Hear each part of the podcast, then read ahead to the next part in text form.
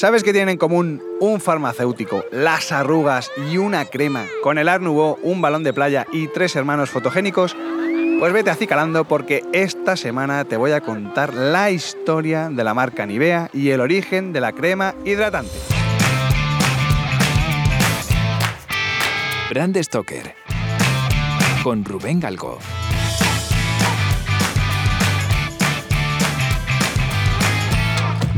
En 1890, el doctor Oscar Tropovich, un visionario farmacéutico, compró una empresa que se llamaba Biersdorf.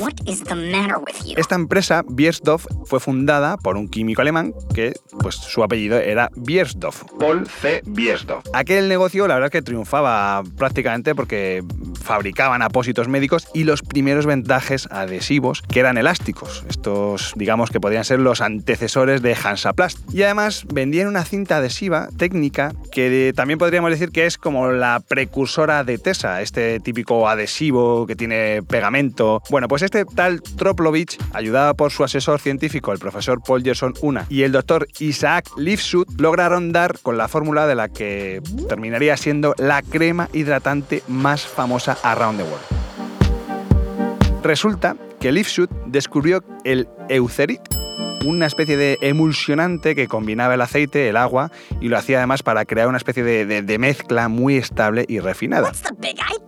Bueno, pues este Eucerit más tarde pasó a denominarse Eucerin y estaba pensado originalmente para solamente usos médicos. La cosa es que funcionaba tan bien que pronto se empezó a comercializar y se empezó a utilizar esta, esta innovadora crema que todo el mundo conoce, ¿no? La, la crema hidratante de larga duración más famosa del mundo, pues bueno, pues este Eucerin se empezó a utilizar en las cremas de Nivea. Además, gracias a esa consistencia, a esta, bueno, esa especie de, de densidad especial que tenía y un color muy blanco, que muy importante, un color muy puro, fue lo que realmente hizo característica a la crema Nivea. De hecho, el nombre, el naming, proviene en realidad del término latín nix nivis, que significa nieve.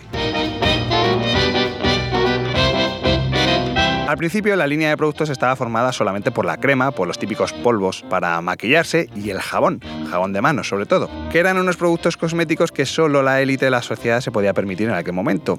Se ve muy bien, sobre todo en la, publicidad que había entonces, porque al igual que tenían un, un envase de diseño muy Art Nouveau, toda la parte de diseño asociada a la marca era como muy cargada, muy, bueno, muy, ex, muy, muy decorada, ¿no? No iba a decir recargada, pero bueno, es verdad que era una forma como de representar que las propiedades hidratantes y protectoras que tenía la crema pues eran muy apreciadas por las élites. Y además esto hizo que fuese un producto consumido sobre todo por hombres y por mujeres. Y el éxito de Nivea pues la verdad es que fue rotundo y además fue un, un éxito casi casi inmediato.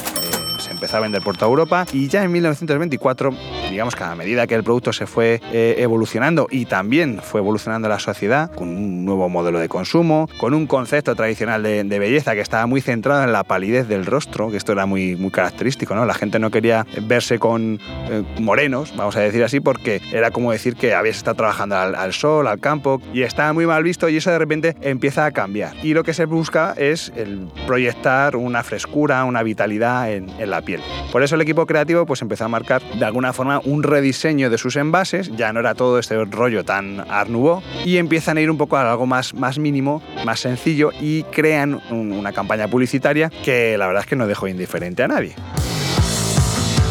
Resulta que el director de publicidad, Juan Gregorio Clausen, estaba un día caminando por Hamburgo. Tan pichi el tío. Se paró delante de una tienda de fotos y de repente le llama la atención que había un retrato, una foto de tres niños, que eran tres hermanos, que eran eh, Rolf, Robert y Wilhelm Biethutcher, que además transmitían un poco felicidad en la foto, ¿no? Proyectaban justamente lo que andaban buscando, que tenían unas pieles saludables, salían los chavales sonriendo, tenían sus coloretes y bueno, pues eso a este hombre le, le llamó la atención porque veía que lo podía trasladar a la marca Nivea. Pero está claro que, que, fue un acierto. Este Clausen supo inmediatamente que esa era la imagen que quería transmitir Nivea, Nivea. y así, tras adquirir los derechos de la imagen, que se los compraron a, a la familia Biethutchers, pues se convirtió en el icono de publicidad de Nivea.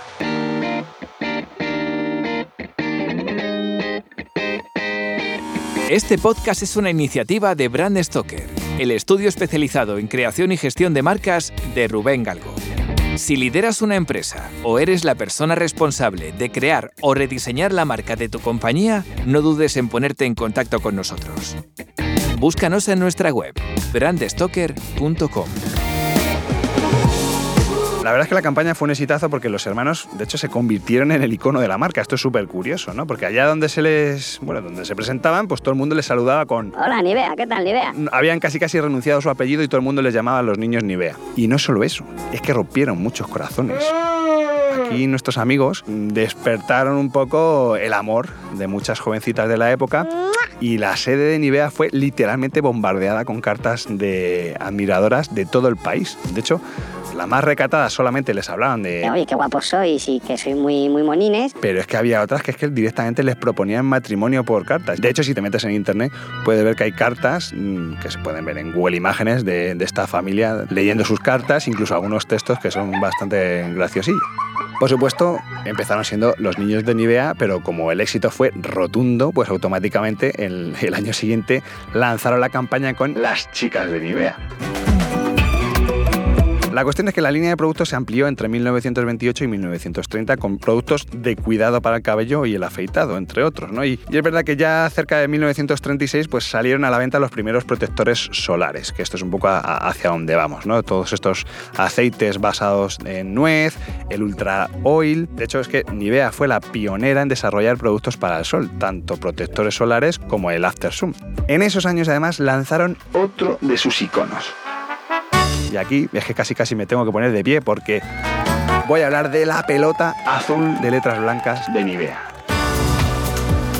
El objetivo de este, de este, de este objeto, de este, bueno, es, al final es una acción de marketing, ¿no? De, de, street marketing, podríamos decir. Pues era crear una versión 3D de la lata para regalársela a la gente y que pudiesen disfrutar de ella eh, al aire libre. Sin embargo, no ganó popularidad hasta los años 50, o sea, pasaron casi 20 años hasta que los alemanes empezaron a recuperarse económicamente de la posguerra y, bueno, todas estas cositas de los nazis que pasaron en aquella época y luego se empezó a traducir pues en más dinero, en más coches, en más viajes, viajes a la playa.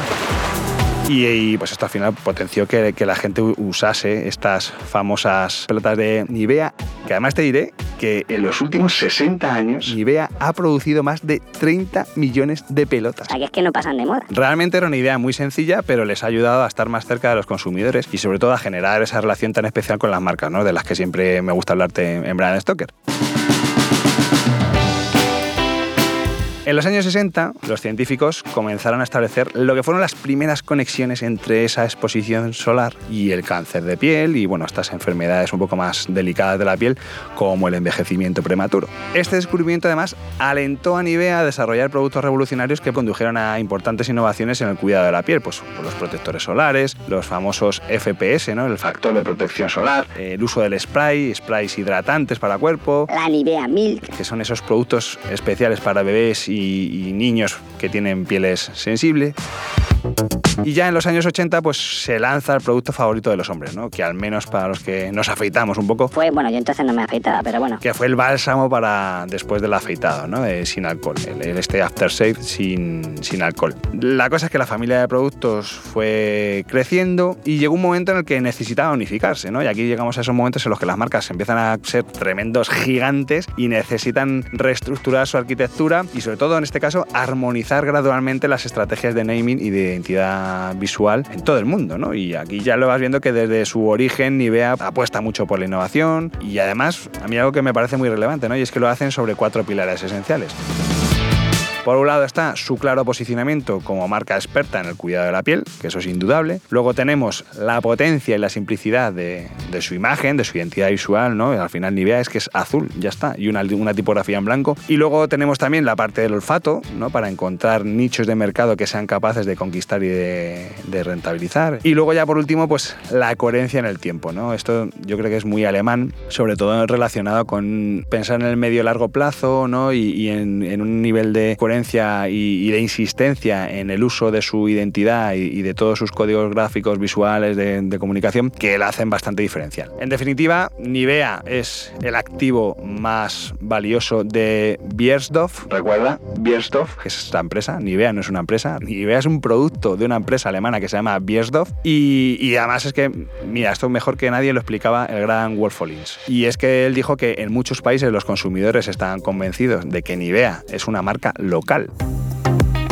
Y ya para acabar, eh, te diré que... Bueno, pues una de estas cosas que me dejan catacroker. Oye, es que hace poco un informe de Cantar decía que a día de hoy el 24% de la población mundial consume la marca Nivea. Alucinante. Si te ha gustado este episodio, te invito a que escuches la siguiente marca con historia en la que te hablaré de termos y el origen del envase al vacío.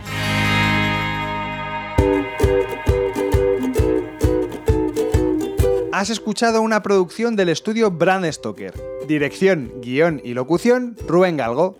Diseño sonoro, Miguel Galguera.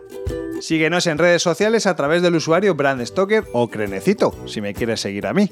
No olvides comentar este episodio, valorarlo con 5 estrellas, darle a me gusta, compartirlo en tus redes sociales. Y si te has quedado con ganas de más, te invito a que descubras más episodios y contenido adicional en brandstoker.com y aplicaciones móviles para iOS y Android. Y recuerda, como dijo Paul Rand, el diseño es simple, por eso es tan complicado. Hasta el próximo programa. ¡Chao! Con Rubén Galgo.